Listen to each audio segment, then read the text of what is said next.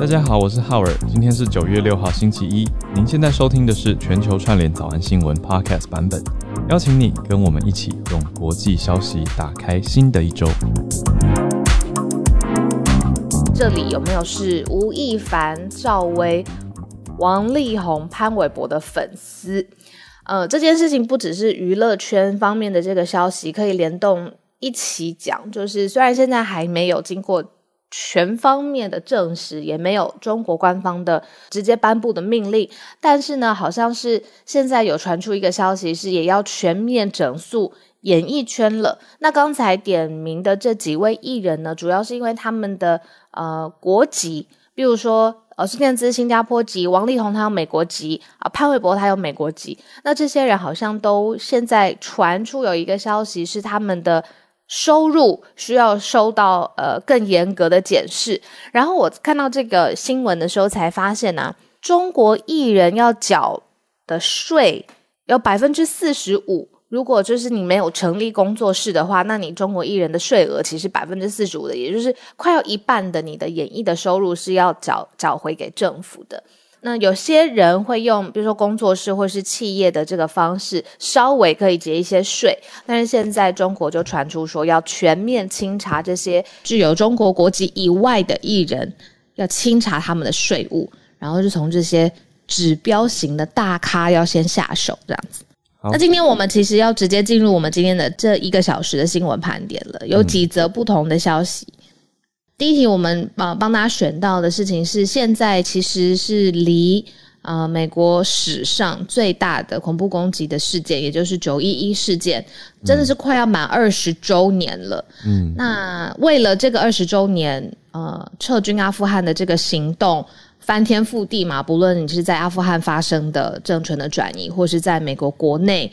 哦，发生现在现在对拜登的支持度，我周末看到一个新闻说，现在美国有一个餐厅，它是反对拜登的支持者进入餐厅当中的，嗯，然后竟然就是周遭的居民还有呃社区是对这个业主的决定是叫好，就是觉得说，嗯，禁止的好这样子，他就是不想要服务给拜登的支持者这样子，也就是说知道啊，嗯，怎么判断身份？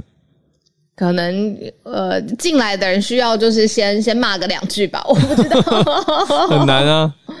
他就是一个 statement，他的表示就是他他不会替呃拜登的支持者提供餐饮这样子。嗯嗯，那也就是说，其实在国内国外都发生了很大的变化啦。对于美国来说，那现在呢，拜登倒是在九一一二十周年的前夕签署了一个行政命令，嗯，要调查。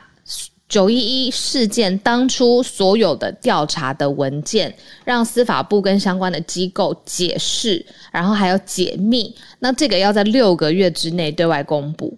嗯，当年恐怖攻击有三个地点，纽约的这个世贸的南南呃南塔跟北塔，然后宾州还有五角大厦，总共呃其实是整个是史上最严重的攻击的事件，那也造成了三千人。丧生，那就是因为这个事件实在是呃，这个创伤还有事件很严重，所以呃，为了彻底要歼灭整个恐怖的组织，所以美国才会展开你说后续拉开这么长的二十年的阿富汗的战争，一直到就是上个月的月底，就是八月三十号才从阿富汗撤离。嗯，对，那整个阿富汗的战争里面耗费达两兆美元，就是从一开始。二十年前到现在一路布局，然后最后撤军，然后你在各种武器啊、人事啊、行政上面的安排上面也是两兆，所以二十年最长的战争，然后花费两兆的美元，然后最后撤军。那现在可能不知道是不是一个 divergent，就是希望可以改变一下这个舆论的气氛。现在拜登是说好，我要调查，而且是要解密这些所有的九一一的文件，六个月之内要跟大众公布。九一一的文件是要公布调查结果吗？对，相关的调查的文件全部都要，嗯，就是、解密的档案，就是当年宾拉登盖达组织攻击美国的事件，还有所有调查出来的细节，九一事件二十周哦，对周年，天哪，对，二十周年，好，对呀、啊，所以这个是在美国现在在发生的一些事情。美国过去这一周，拜登发生非常多大大小小的他执政上面的，还有呃民意上面的挑战。大家对他的现在的观感，如果不解读的话，就是看他实际的作为，他的现在的做法就是他签了一个行政的命令文件。嗯嗯。嗯那、呃、我们再看一下九九六到底发生什么事情？为什么要打击九九六？九九六是上班族嘛，从早上九点到晚上九点，每周工作六天。那这个是马云那个时候他提出来的一句名言吧？他说：“九九六的加班文化呢，其实是一种福报，代表呢你其实是全心投入在工作当中，而且呢是可以创造可能更多的产值。你如果是业务啊，或者是不同的工作领域啊，你搞不好。”就是这样子也可以，你知道？你知道吗？你你刚讲福报的时候，呃、我想成是、嗯、我想成是人间福报的福报，就想说这是一种福气。结果结果原来原来你对啊对啊，你讲就是福气的意思。我我想成另外一个，我知道我知道你讲的其实是福气，可是我想成是另外一个是福报账目的福报，就是明明没工作那么久，可是假装报时数很高，偷赚公司的钱。好像好像嗯，也是也是有可能，不无可能这样子。但那个时候就是有一个文化，就变成说，好像那样就是全心投入的一个世代啦，要好好的替公司卖命这样子。嗯、但是现在竟然来自最高人民法院，还有人力资源社会保障，他列了十项。对于现在这些都是劳动嘛，就是劳动的内容。嗯，其中呢就特别提到劳动者被迫加班这件事情是要严禁的。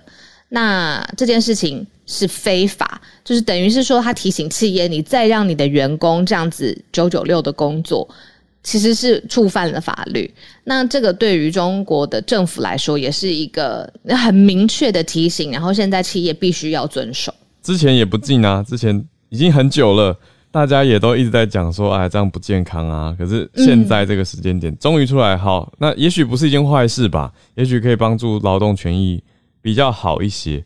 可是问题是，到底 我还是很想知道，到底为什么？在网络上面有人说，这个根本是现代奴役制。就有人说，有人的每个月的工作时长超过。三百个小时是远远超过法律规定的上限的。嗯，那有人说就是现代奴役，尤其是在之前前十年吧，可能从二零零八年吧开始，然后到二零一八年这个十年，其实是中国科技业非常起飞，然后在。国际世界上面都呃取得了很好的成绩的十年，那就很多，比如说工程师或者在科技公司的人都说，就是新捧着新鲜的肝这样子。嗯，那有人其实是之前一直有在反映，例如说在社群媒体上面反映说，呃，他们不喜欢这种文化，但是政府其实是一直都没有处理这件事情。那一直到现在，就是终于停止睁一只眼闭一只眼了，然后中国政府去回应。现在这样子的加班文化说，说企业你要知道这个是违法的，不可以再这样子让员工这样子无止境的加班，打击九九六的文化。嗯，有一位听友传进来说，他觉得是在争取资本的支持，来证明环境正常，值得投资，吸引资金回流。因为现在在准备成立北京交易所，等于是要追求吸引 capital 就对了，让大家觉得哦，这是一个正常的工作环境。可是理论上，如果我是资本，其实 我我要讲出邪恶资方的思想了。我当然是投就是薪资最便宜，而且电力最便宜的地方啊。那工时长，你薪资便宜没有关系啊，你只要能够给我帮我生产出东西就好了。天哪，讲出这个话好可怕。但是我的意思是说，如果是资本的想法的话，我的意思是说，大家追求怎么办？好像救不回来。就是现在大家在讲 ESG 这些环境啊、嗯、社会啊。等等的东西，嗯，可是哦，留不住人才吗？产值跟人才，我的意思是说，如果我是小团队，嗯，但我会非常珍惜人才。可是如果我今天是大资本的时候，我看的是大块的东西，嗯，我很难去顾及到非常小的营运细节，我会这样想啦。所以资方狗包没有这么在意这件事情。嗯，我我觉得。对啊，我觉得因你说因为如果从因为假设那那那理论上不是应该推环保吗？就是在政策上我们很符合国际的要求，因为所谓的 ESG 里面也包括环境啊。嗯，对啊，那这个 environment 那还有 governance 这些治理环境嗯，如果要做表面上漂亮的东西，我觉得这个应该是以政策很容易做得出来的。对，可是实质上呢？从、文化面上面来说，还记得我们之前有讨论过躺平主义这件事情吗？就是年轻人好像现在觉得，在卖新鲜的肝，或者是在工作再久都没有什么意义，那倒不如躺平好了。所以对于比如说买房子啊，或是工作上面的晋升啊，都没有那么积极。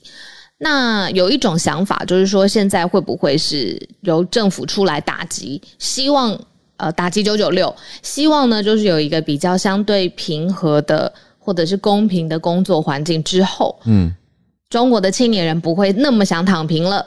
那这也是一个文化角度上面的解释。那我们这边也收到了一个听友，就是说他是来自对岸的朋友，他说九九六在普通打工仔的眼里已经非常不满。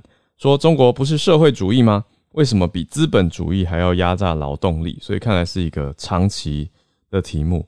但我我我心中的疑问就是，还是为为什么现在才现在才处理？因为这长期不满啊。但我我我的时间点还是一直觉得，到底为什么？到底为什么？好，那再来是东京的帕运顺利的闭幕了，就是 Paralympics。那我前两天看到的是。呃，爱尔达吧，艾尔达在 Facebook 有贴出一则影片，是帕运当中的篮球篮球比赛现场，非常的非常的激烈。我很少看，我我我好像应该是第一次看到帕运的篮球吧，就会觉得哇天呐，因为坐在轮椅上，所以脚没办法运用，所有的选手的上半身都非常的强健，很帅气，而且因为轮椅之间互相碰撞会造成旋转。所以变成另外一种挑战，也是一个很特殊的境况，所以只是小小的呼应一下这个主题。嗯，那整个东京帕运现在已经闭幕了嘛？规模上面来说呢，今年有超过四千四百名的运动员参加了这整个比赛。要还记得，就是其实在疫情的期间，等于是东京连续两次在整个运动体坛上面。举办了两次盛大的呃事件盛世啦，体坛的盛世。那现在画上了句点了。那下一届的泡运呢？帕运也是在法国巴黎来举行、呃，所以这个呃时程上面其实是跟一样的。那其实呃，如果以奥运来说呢，其实会有一个国际奥委会。那以帕运来说呢，也有他们最重要的一个国际的委员会叫 IPC。那他也在整个总结的记者会上面对日本表示很赞扬，他就说，如果你考虑到现在的新冠疫情是要把这样复杂的因素全部一起考量进来的话，他说，我相信没有其他的国家能够像日本这样举办大型的赛事，世界不会忘记日本发挥的作用功能。那整个帕奥的精神其实是让呃所有的运动人员还有精英的运动员。也提供他们一个竞技的舞台之外，其实是观看的观众有的时候会备受鼓舞，就会觉得说他们在身体的限制之外，可以发挥到更大的，比如说运动家的精神，或者是人类体能的极限，那个意志是很呃很很很感动的啦。就可能是浩尔刚才有分享，你看你在看嗯比赛的时候，应该很明显的会感觉到吧？嗯，是。今年东京的帕奥上面，呃，拿到总奖牌第一名的是中国的队伍。那他们总共有两百零七枚的奖牌，这个奖牌总数是整个世界上面的排名的第一名。啊、那中国是在一九八四年开始有代表选手来参加帕运，那也也就是说，他们大概花了快二十年的时间，然后现在拿到了整个奖牌累积数的第一名。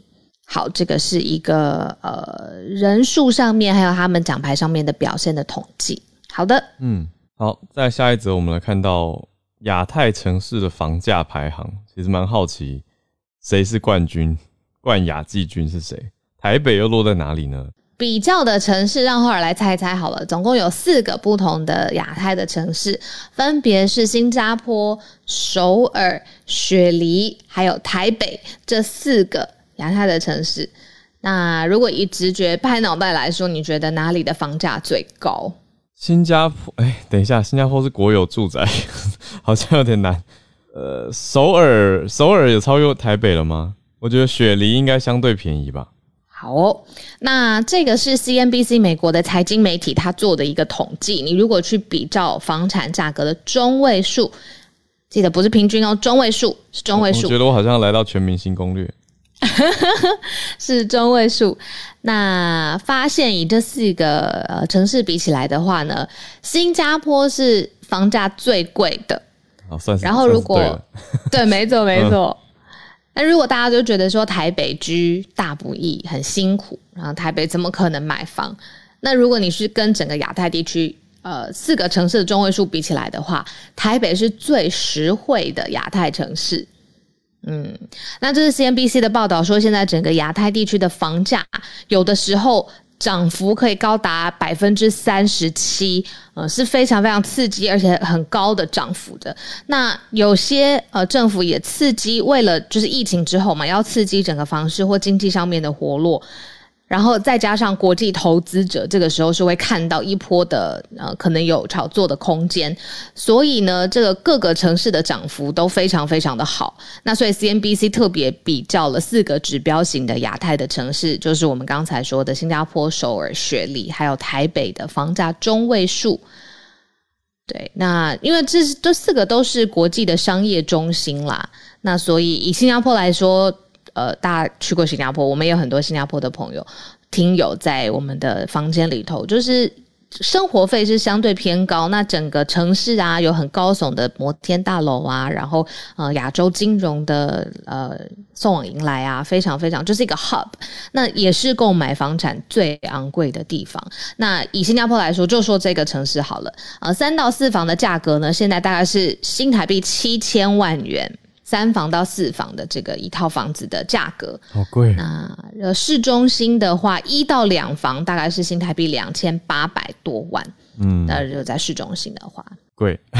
呃，贵，没没办法回应了。对，嗯，诶，首尔好像现在还是最富裕的地方是江南中央住宅区，嗯，就是 Gangnam Style 的那个 Gangnam。那他们是大概九十九平方米，一房或两房，大约是两千三百多万元的新台币。哦，也差不多了啦，就是市中心的一房到两房是两千三百多万元的新台币。那以雪梨来说，大雪梨的一房到两房的中位数是 一千多万台币。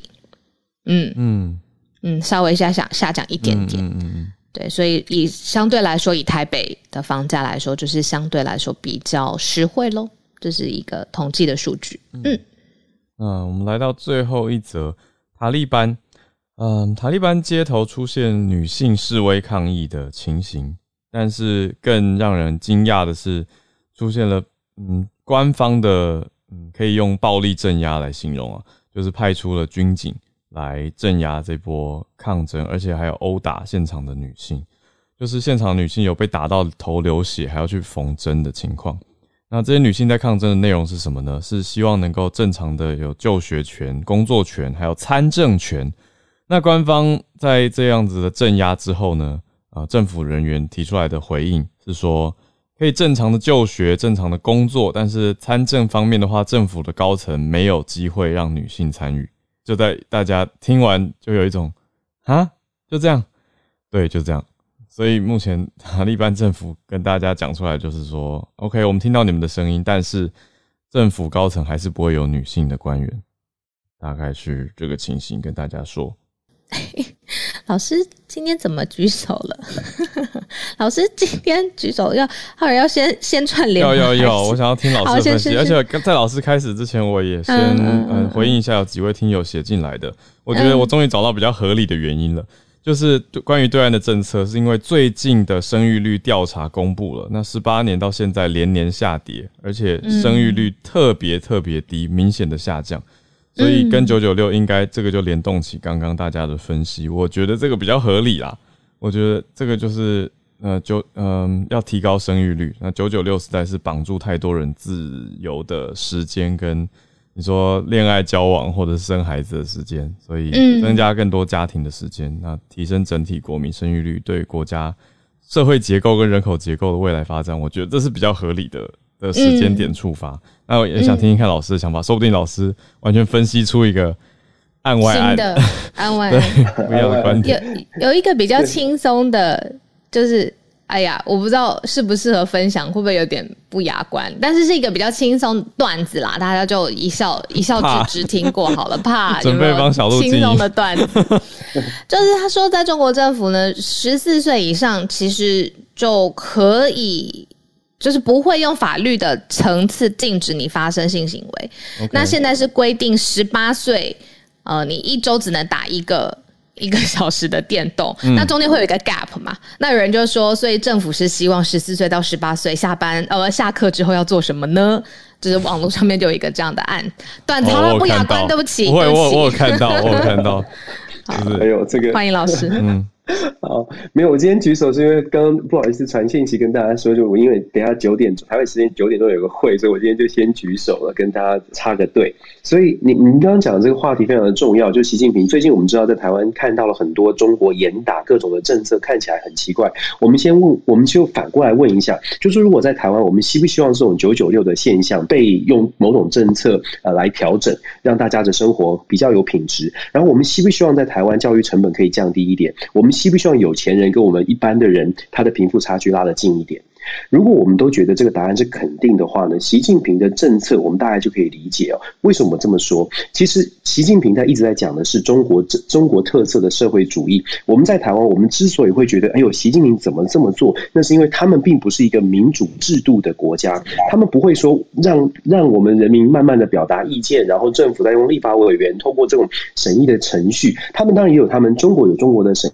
程序，可是中国基本上是从上到下的民主社会，基本上你会花比较多的时间，慢慢的让整个社会可以接受的情况之下，我们再来修改劳基法，我们再来调整所谓的的呃教育的体制。可是在中国方向反过来的，中国是有点像是爸爸妈妈觉得说这个对你好，我们就来做做决定哦。那至于说爸爸妈妈觉得那个好，是不是大家都觉得可以接受的，或者会不会让有有一些可能发展比较快的这个。这些朋友觉得，哎，怎么突然把我都收回去了？这个是中国现在面对的问题。可是刚刚哈我问说，为什么是这个时间点？那我们就说，从政治的角度呢，习近平现在最大的挑战是二零二二年他的二十大是不是能够顺利的进入到第三第三的任期哦？大家会觉得说，习近平好像很猛哦，好像权力很稳固。其实啊，没有这么容易哦。虽然说虽然说看起来习近平很强势，可是中国国内对于习近平不满的声音也是有的。当然，在中国共产党内，对于习近平不满的声音当然也有，他当然也知道，所以作为作为这中国政府的领导人，他要做的事情是有没有办法争取民意的支持。我知道这听起来很奇怪哦，中国中国居然也要民意的支持。其实中国共产党他非常在意民意，这个民意可能跟大家想的不一样，他所在意的民意是是不是能够带起所谓的中中下阶层或者是一般的最普通的老百姓。因为有一句话，虽然我不知道大家常有没有听过，有这样叫“世上苦人多”。中国十四亿人口。事实上，你可以想象，所谓的一线城市、二线城市，我们看见的中国，也许是看到一二三线城市有发展，可是还是有非常多的呃非常多的这个普通的民众，不然不会有所谓的扶贫计划。所以，习近平他的这些政策呢，想想看，谁会觉得好像还不错？刚刚浩伟也有分享，有一些朋友说，哎，九九六其实大家不买了很久，现在习近平。做出这个打击九九六，或者是打击双减、打击教育补习班，让大家这个呃花在小孩身上的教育经费减少，这些动作谁会高兴？谁会不高兴？高兴的人多还是不高兴的人多？我觉得大家。从这个角度，大家就可以理解说为什么会有这件事情，然后再考虑说，二零二二年就是他进入第三任期，他想要抓紧的是什么？他想要抓紧的是民众的支持。毛泽东时代走的叫做群众路线，习近平是群众路线二点零。喜欢或不喜欢，其实我们从用理智行为、理性行为的分析啊，大家就可以理解。如果你是习近平，你的在新时代的群众路线，你会不会像他这样的走法？会不会去抓所谓的一般的民众，让大家觉得，哎呦，这个政府好像有在做事，诶，好像可以帮助我把这些有钱的人，我以前高高在上看的马云，看着这些人赚几个亿，可是我只有几百块，你这种心理的不平衡感，透过习近平，你得到了释放，你会不会支持所谓的习主席哦？所以我觉得这个从这个角度，大家来看这个事情，可能就比较理能够理解可所谓的可怕的这些政策是不是有一点点道理哦？毕竟还是人多的人多的。人多的赢，在民主国家、非民主国家都是这样，政治人物考虑的都是人多的部分。我很快的分享，我刚刚小鹿你讲到一个重点，就说拜登为什么九一一现在在谈哦？其实小鹿讲的就是重点啊，就是所谓的我们上个礼拜在分享，拜登现在找了 Spin Doctor 在转移一个目标，转移一个话题。拜登在在阿富汗事件之后，真的是被打得很惨哦。所谓的被打得很惨，是民调掉的很多。现在必须要赶快的去做出一个反转的动作。怎么反转呢？他要让大家觉得，他要让美国民众觉得，我是在一九一一的。你们觉得九一一的这些受难者家属，事实上在阿富汗撤军之后，媒体的访问，很多人是说他们觉得心碎了，因为他们觉得好像九一一就是白牺牲了。结果你们我们伟大的强大的美国去阿富汗，结果好像是失败收场。这些民众是很受是很受伤的，可是，在上星期五拜登做出这个决定之后呢，大部分的这些家属的态度呢是支持的，非常支持。他们觉得说，我们就是要得到一个公公平正义，我们要知道原因。那我可以想象哦，接下来这个报告，他在六个月之之内，他刚才提出的报告，应该会稍微的让民主党这个拜登的决定更加站得住脚。你可以想象，他会他会讲出来，就说哦，也许在九一一之后，到底呃所谓的这个。欺拿真凶，或者是美国决定要去打阿富汗这件事情，到底有没有正当性，或者到底需不需要打的，又需不需要花二十年的时间？这个风向，这个舆论，接下来我们应该可以看见。所以九一一这件事情呢，拜登去。所谓的解密九一一，以及拜登政府在今天也宣布了，他会在九一一的这些，比如说纽约的这个大厦啊，这些重重要的地点去拜会，他都是在安抚现在美国因为在阿富汗撤军之后的这个失望，现在他必须从这个角度重新切入，去找回人美国人民的信任。这个是 Spin Doctor 在幕后现在正在做的政治公关哦。最后补充一个最新的消息是西这个西非的几内亚现在有军事的政变，我相信大家有看到非洲，我之前有。稍微的提到，其实非洲现在蛮蛮值得大家关注的，因为非洲呢，其实一直都有很多的很多国家稳，尤其是在阿富汗事呃事件之。不只是恐怖组织，还有很多的军事军军方的人士哦，在非洲并没有那么的民主化，民主的这个程度不是这么稳固。很多的人觉得，我们找到有有这个机会，让他们觉得说，我也许可以取而代之了。不管是军事这个大军头、大军阀也好，还是恐怖组织也好，他们都跃跃欲试哦。所以非洲的这个情况呢，现在看起来会变得稍微危急一点。大家会说，距离我们好远，可是其实非洲的情况如果生变，世界上哪一个国家又必须要跳出来去做处理，恐怕还是美国。中中国，中国是不是？中国也会对小鹿讲的没错，中美之间这个这两大强权恐怕又要在非洲进行一些角力。可是中国不会强出头，中国很厉害的是，都是就是找人家出头，然后呢，如果美国做不好，他就会在后面讲说：“哎呀，你看美国这种方法不对哦。”可是现因为因为大部分的国家。包包括非洲的否国家呢，事实上跟美国都有一些连结，当然跟中国也有连结。所以在非洲，我们会看到美中的角力在继续的延伸。那美中角力延伸，哪一个国家会愿意花更多的钱？哪一个国家不愿意？就是在做更多的动作，这些都会连带的影响整个国际关系的变化。所以我们说，非洲啊，其实全世界都有联动，我们一起来观察。嗯，谢谢大家。谢谢老师，谢谢老师在开会之前还是跟我们一起分享。嗯、老师刚刚有说，就是中国政府其实是很在意民意的，所有的政治人物都一样，政治的或是统治的政府，他都很在意，就是大批的群众心之所向，然后所以也是可能有他任期上面的考量。我觉得是很多综合因素才会看到现在中国一系列的政策出台。嗯，而且我觉得老师的分析很有同理心。就是老师带着我们去想说，如果我是对岸的，你说嗯低薪阶级好了，会是什么样的心情？然后再带我们到美国，如果是九一受难者相关的家属是什么样的心情？我刚刚就瞬间懂了，就觉得对啊，这真的真的会这样诶。就是如果如因为我们不是当事人，很一开始会有点难切入这个角度去想象。可是如果是用这个角度去看的话，就会觉得嗯这些的政策跟安排的确是会。改变大家对于领导者的观感，非常谢谢老师的分析。再来是我们串联的时间，一粒百优姐姐姐来了，姐姐来哦，对，日本菅义伟，菅义伟竟然下台，啊、这个消息。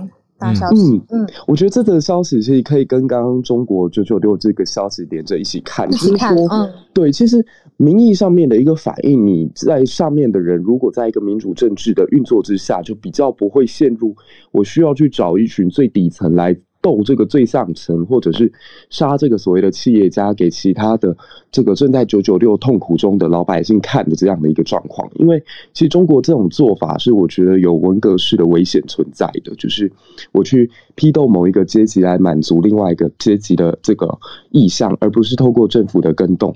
那日本它毕竟是一个民主国家，所以在呃菅义伟办完这次奥运之后呢，由于横滨市长的选举其实不如预期，自民党原本在横滨这个地方，一方面是菅义伟自己的本家，就是他的大本营，可是因为自民党自己的分裂，所以输掉了这场选举，导致他觉得自己现在不是特别的体面，所以他决定要下台。那他下台之后，目前现在看起来自民党内。总共有四个人是有机会获得呃这个首相提名的，分别是河野太郎、石破茂、岸田文雄跟高市早苗。那我觉得，身为台湾人，可能最需要去认识到的是高市早苗。一方面，她是一个女性的呃政治人物；第二方面，则是她背后有着安倍晋三的支持，所以她现在在目前的媒体当中还没有特别被报道，但是她很有可能成为最后的黑马。那。另外，河野太郎的部分，他原本是隶属于副首相麻生派系的，但是呢，他跟麻生太郎的关系不是特别好，所以虽然他现在民调很高，但因为日本首相的选择方式，他是在自民党内进行初选，那他很有可能反而是在外头人气高，但是内部民调低，所以呃，岸田呃河野太郎是有可能会跌破眼镜突然出局。那另外还有一位是岸田文雄。那岸田文雄他是广岛来的一个政治人物，所以他会比较希望日本能够继续走重伤而轻兵的一个国策，就是远离二战的阴霾。那可能会跟现在日本积极加入国际事务的这个路线会有一点不一样跟调整。对，那我赶快迅速的分析一下，现在目前几位台面上有可能成为下一位日本首相的人。那叶老师跟石板明夫先生都认为。无论换上谁，其实大方向上，他们仍然会跟着美国的呃这个政策走。那小方面呢，可能在呃河野的话会比较难以预测。那女性高市早苗，她的路线会更加的亲台而反中。那至于刚刚提到的这一位和呃岸田文雄，则会走一个比较保守的路线。那可能未来就会比较少能看到美日台三方在有更多军事上面的合作，这是这两三天里面的新闻的一个总结。谢谢，谢谢姐姐。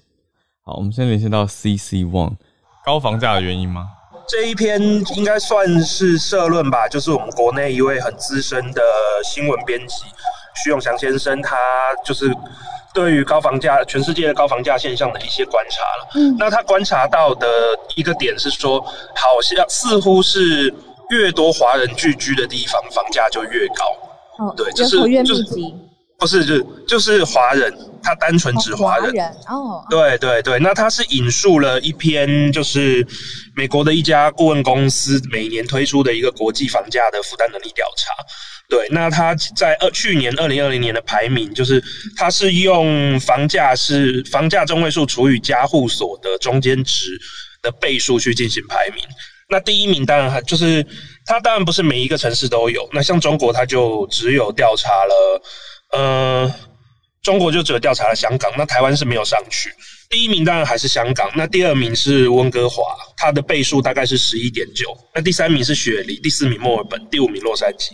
那一路排下来，他提出的一个观察是说，好像跟就是华人聚居的多寡有一一定程度的关联性。对，那他在这边就提出了一个假设，就是说，是不是整个华人文化里面有一个所谓的有土斯有财的观念，造成了华人就是一旦有了一定的资产之后，就特别的喜欢把资产配置放置在房地产上面。当然，从这个观察之后，就是。他也提出了一些反思，就是回到我们台湾的这个高房价的问题。那因为虽然说台北没有上榜，但是我们台北自己的调查，大概我们的房价所得比也是大概在十五倍到十六倍之间。所以如果拉上去比的话，大概就是在香港和温哥华之间，就是在全世界也是排名非常前面的。在这边他提出的一个反思，就是说我们是如果。我们的文化这么执着的在追求买买房成家立业这件事情上面的话，进而去要求，就是诉求说政府一定要介入整个房地产的市场，让每个人都买得起房。那是不是就反而造成了一个市场的扭曲，让整个买房的需求居高不下？那反而是推升了房价的凶手。他对于这个反思所提出的解方是说，我们是不是要重新的去思考我们这个观念是不是真的观念？嗯，对对对，是不是真的非得要买房在一个地方定下来才就是才算是成功，我们的人生才算是成功，才能够成家立业这件事情？嗯、那是不是说我们的心胸能够开阔一点？我们的工作不不一定要被绑在同一个地方？那如果说哪里有更好的机会，我们是不是就可以去移动啊、移动啊、搬家，嗯、或是说在就是。作为一个跨国的人才，如果说能够就是比较多的台湾人能够走向这样子的生活生活模式，那我们的房价是不是就不会再被拱得这么高？那也不会说就是大家也不会觉得不能买房是一件痛苦的事情。嗯，谢谢大家，谢谢谢谢谢谢，很完整的补充。嗯，我这边收到有在加拿大的朋友补充说。刚刚那个是许先生的分析嘛，是一种观点。那可是也有另外一些人在研究，因为温哥华我之前去的时候，其实就有很多人在讲哦，就是说，诶，有一区很贵的房子，那当然华人不少，可是其实他们是跟我说，有钱的白人更多。我就想说，OK，那到底是如何？那最近的呃，这边加拿大的听友补充是说，有也有不同的分析方法，认为说加拿大的房价往上扬，不是华人炒作，而是黑金。那这个黑金来源到底是什么？我觉得又又要好像要再往后再去追查。不过我想我们可以综合来看吧，就是的确观念跟大家买房的想法是一个重点，可是也也许也不能直接归纳说啊，到哪里都是呃因为有华人，所以就会就会炒作，就会买房，那就会把房价冲高。嗯，我我的想法是这样子，因为你说如果是华人，那整个中国不同的城市。不是理论上应该全部都要很高吗？啊，可是又有分一线、二线、三线城市的房价不一。对，那澳洲的房价，我们刚不是有提到雪梨吗？对，那雪梨你说，诶，对，华人是不少，可是它占总人口里面又又相对是一个一定的量，所以我觉得可能综合的来看吧，就一定有一定的影响，可是也不能说是全部的单一因素。这是我综合刚刚加拿大听友这边收进来的想法来补充。好，再来是连线到 Orlando 的汉超老师，是一条比较沉重的消息。呃，佛罗里达中佛罗里达就是有一座城市叫 Lakeland，今天早晨发生了一起枪击案。啊、目前有四位死者，还有一位伤者。那死者当中包括一位母亲，还有只有三个月大的婴儿。那这次行凶的人是一个退役的美国啊、就是美美美美国军人。那他是有这个啊、就是有精神疾病啊，他。P S D，还有一些其他的精神疾病，而且在这个被捕以后，他向啊抓捕他的警官承认，他吸食了冰毒，是他当时这个啊就是精神明显很不稳定的情况。啊，那这个其实也是佛罗里达自今年以来已经数不清是第几起啊枪击伤人事件了。那其实也是反映出来枪支问，就是枪支泛滥，还有枪击暴枪支暴力，在美国已经成为了非常严重的问题。而且现在的这个新闻啊是七点刚刚出来，其实大部分的讨论都在于凶手身上，目前不知道任何关于受害者的消息。那其实也是就是感觉美国的枪击案太多，好像连媒体跟民众。对枪击案似乎就比较麻木了。每一次发生大规模的枪击案之后，都是一开始有三分钟的热度，但紧接着就会没有人在啊谈论。要知道，二零一二零一六年的时候，也是在奥兰多也发生了，就是美国。第二严重的枪支是这个枪支爆，这个大规模的枪击案啊、呃，所以这个啊怎么说呢？就是作为一个住在奥兰多，其实离这这件事情发生在离我家不远的地方啊，真心觉得就是啊，枪支问题是美国非常严重的一个问题，但现在好像真的是没有提起什么太多的重视，嗯、所以也是觉得非常的危险。嗯，谢谢，谢谢汉超老师。诶，汉超老师心心情上面会因为比如说离家很近。呃，不不远的枪击案发生了之后，注意，比如说居家或者是出入的安全吗？对，这个肯定会的。其实在，对，尤其是在奥兰多地区，其实啊、呃，枪算是比较少的。像那个二零一六年的那一次，就是夜总会的那次枪击案，其实对整个中佛罗里达地区都有蛮大的心理影响的。嗯，好辛苦，就是各种挑战，就是现在有疫情，然后有国家的政治啊气氛上面，然后现在还有枪支的这个问题。谢谢汉朝老师上来分享。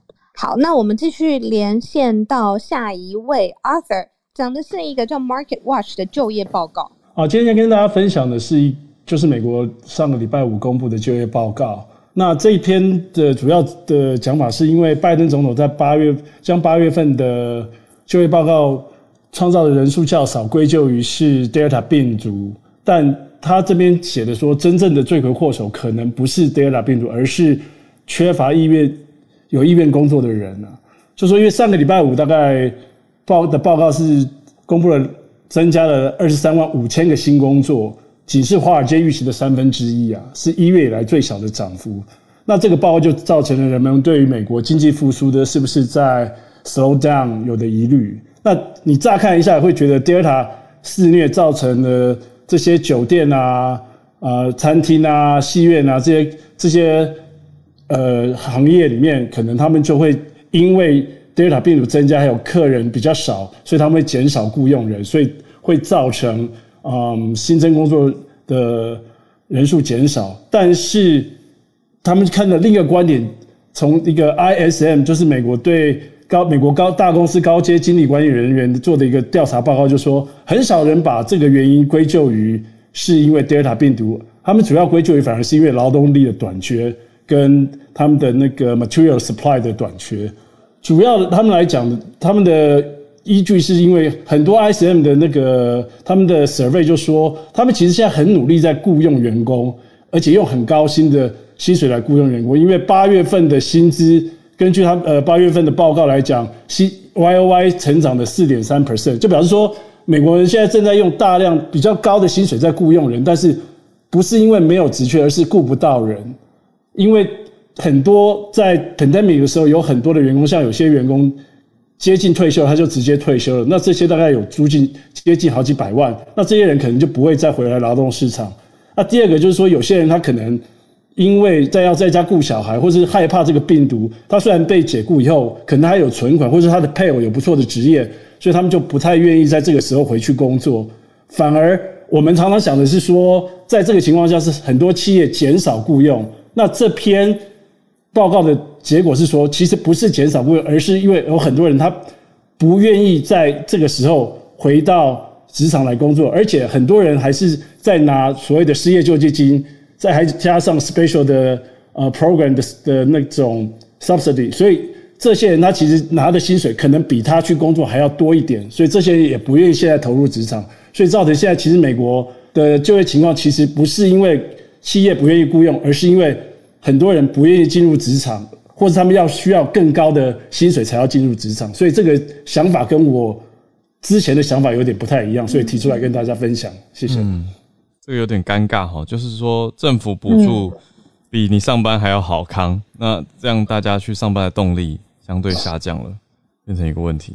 对，其实他们九月份应该是九月六号这个礼拜一有有些联邦跟政府的补助就会停止，所以他们大概想说，等这个部分停止以后。或许会看到比较多的人会愿意投入劳动市场，对对对，嗯嗯、所以这个跟台湾我是不晓得，台湾应该是不会有这个情况了。但是就是说，如果真的福利太好，也会造成说一些让人家不愿意去工作这种情况。对，可能没有这么极端，但是类似的讨论其实是有的。比如说，而且是针对特定的产业，例如说呃，译文工作者啦，在补助跟要刺激大家继续创作中间，好像要找一个平衡。之前是有类似方向的讨论，只是可能在美国又这一次疫情之后，这个样子的情况又被注意到比较多。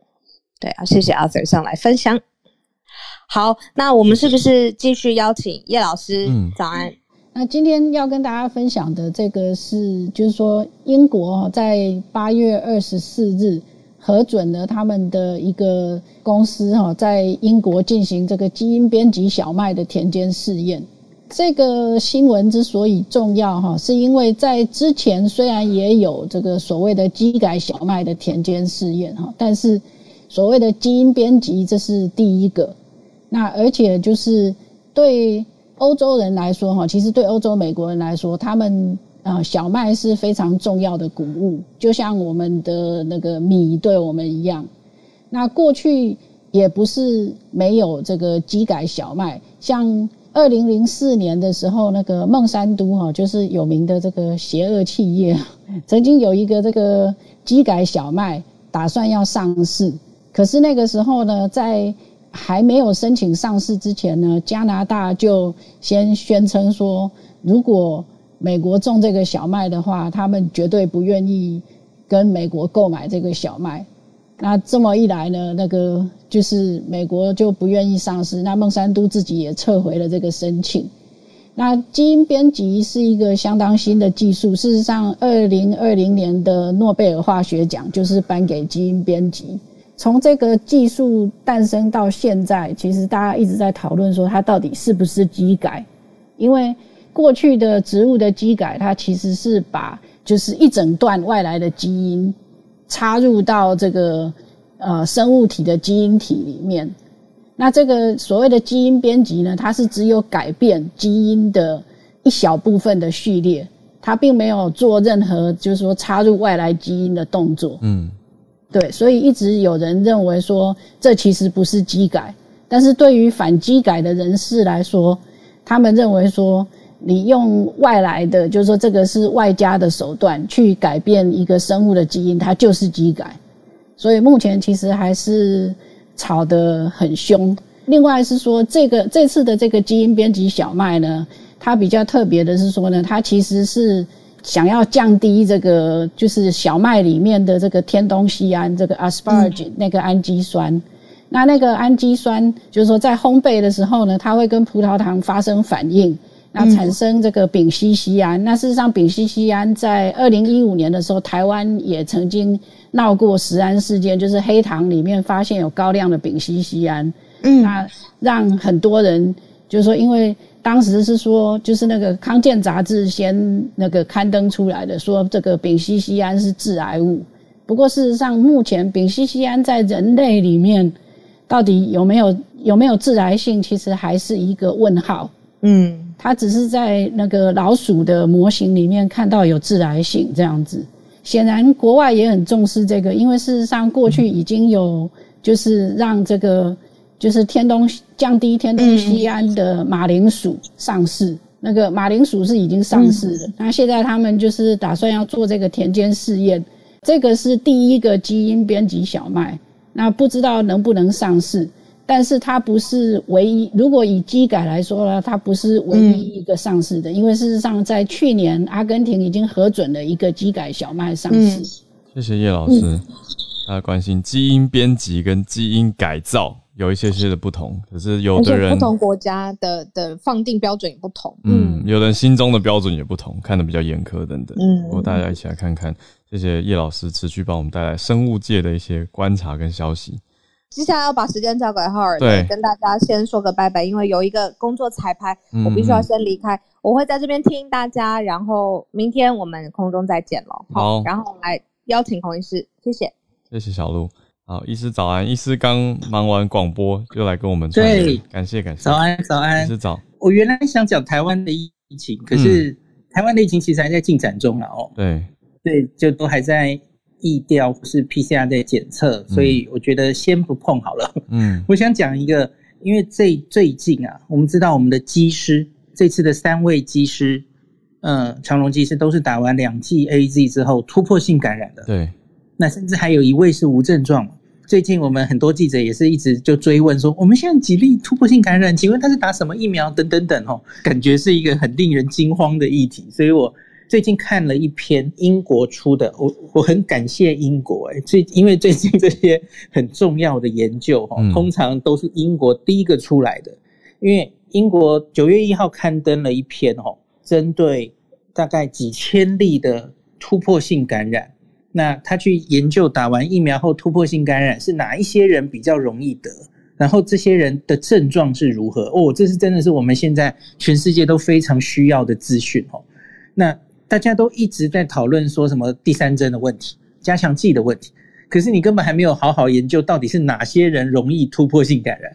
果然英国来拯救大家了哦，他就做了一个这个研究。那这个研究是用一个 APP 啊，它这个收集新冠的所有症状还有确诊资讯的一个 APP，它这个 database 超过一百万人的英国人哈，那他来回溯研究，我很简单的跟大家讲他的结论哈，打完一剂疫苗之后，他们发生这个突破性感染的几率大概是一千个有五个，百分之零点五了哈，一千个有五个，那你假如打到两剂的话呢，就变成一千个只有两个，哦，很低。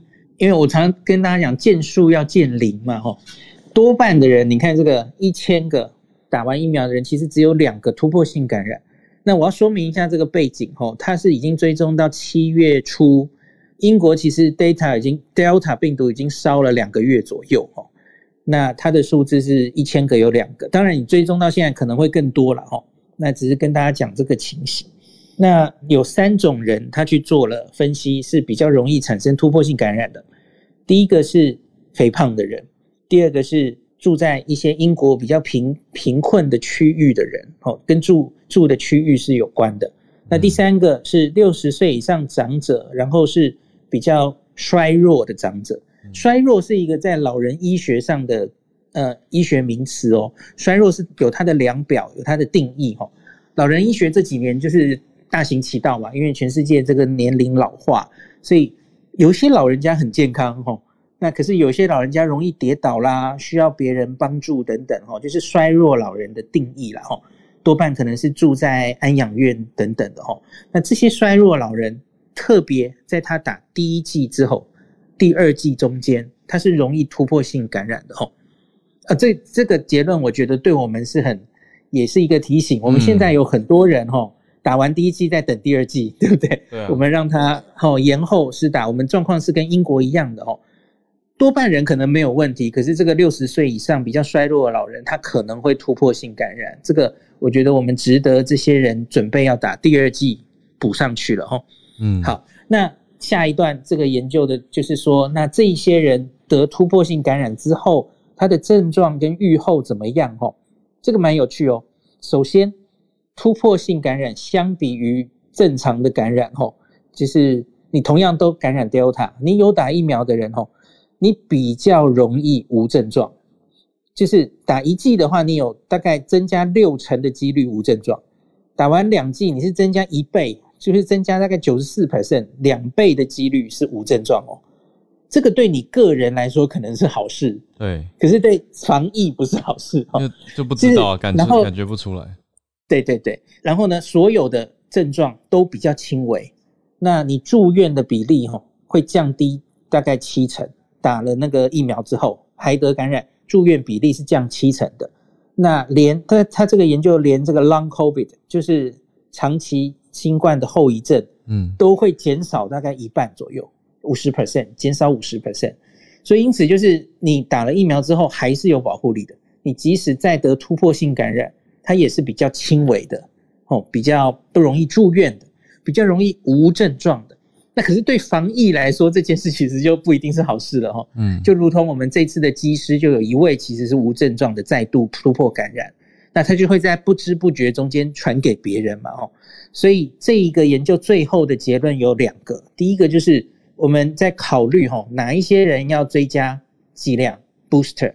那这些人容易突破性感染，那可能优先考虑这些人要追加剂量。那第二个就是在有一些高风险的职业，比方说机师，比方说医护人员、社工人员，哈，那即使你打完两剂疫苗，你自己其实应该是保护得很好了，哦。那可是因为你还是有可能被突破性感染、无症状感染等等，所以这些人可能还是得维持一定的。要戴口罩、勤洗手这些公卫措施，不能完全放飞自己啊！哦，然后可能还是要定期的筛检，这是保护他人，不是保护你自己。就大概这一篇跟大家解读，所以我觉得突破性感染这件事，大家真的不需要太紧张。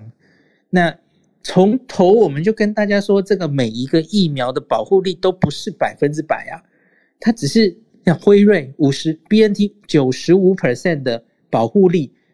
并不是那一九十五个人会保护住五个人，只有五个人会染疫，不是啊？嗯，它是相对于完全保护的人，哦，减少九十五 percent 染疫的机会。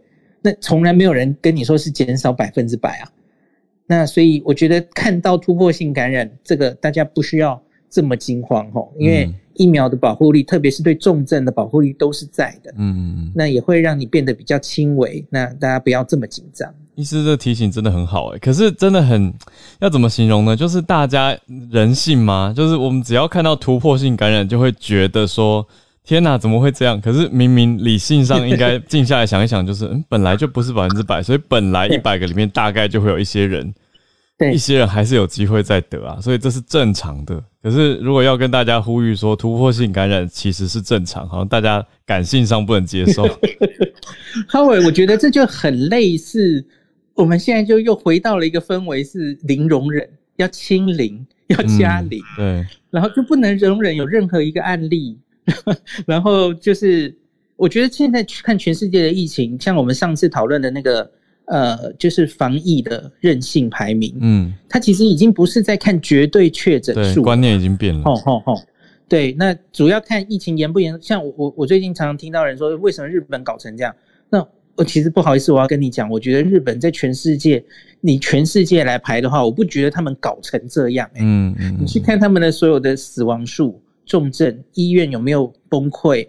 我觉得其实他们还好哎、欸，嗯，你去看英国、美国，其实那个哇，那个人口比他们已经死多少人了，嗯，对，也没有人说他们疫情搞成什么样啊。我觉得就是看数字不能只看那个绝对数字，你要看它门道，就是重症的比例、疫苗疫苗有没有崩溃、死亡数字有没有我远远超过原本的自然值这些东西。嗯，谢谢医师。对啊，所以大家呃，当然会很自然的看到消息，会有情绪跟感性的反应。可是理智上还是要知道，呃，实际上的科学解读跟数据，去看分子分母，还有实际医疗的情形，去综合评估啦。对，我觉得真的是谢谢医师提醒，最终大家都还是回到自身能做好的范围啊，就是多洗手，还有戴好口罩，真的大概就是这样子，那避免呃太过度的群聚的情形。好，那就希望一切往好的方向发展。祝大家展开愉快的一周，一切平安顺利健康。我们就明天早上再跟大家一起串联了。再次谢谢今天所有上来分享的朋友：伊丽白优姐、CC One，还有汉朝老师、Arthur、叶老师，还有孔医师，跟现在已经去开会的 Dennis 老师，还有小鹿。